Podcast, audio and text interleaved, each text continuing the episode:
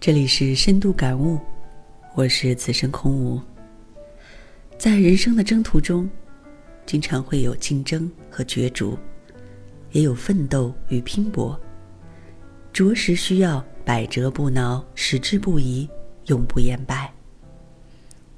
其实，在必要的时候，也要学会认输。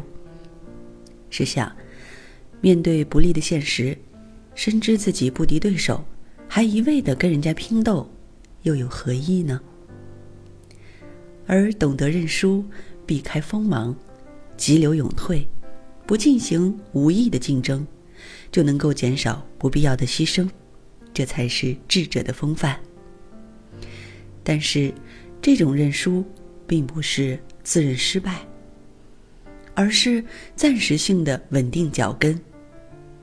这种认输，并不是放弃追求，而是退一步去重新审视局势。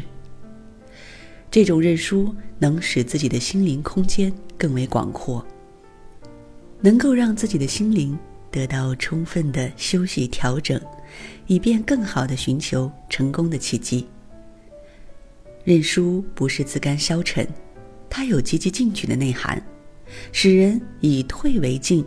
赢得潜心发展的主动权，扬长避短，夺取成功。只有做到审时度势、随机应变、刚柔相济，懂得认输，才能保护自己，立于不败。认输在一种程度上也是一种自我认识，是一种积极的自我评价，在与他人竞争时。也看到了自己的缺点和不足，也就能够及时调整人生航向，去争取赢的机遇和时间。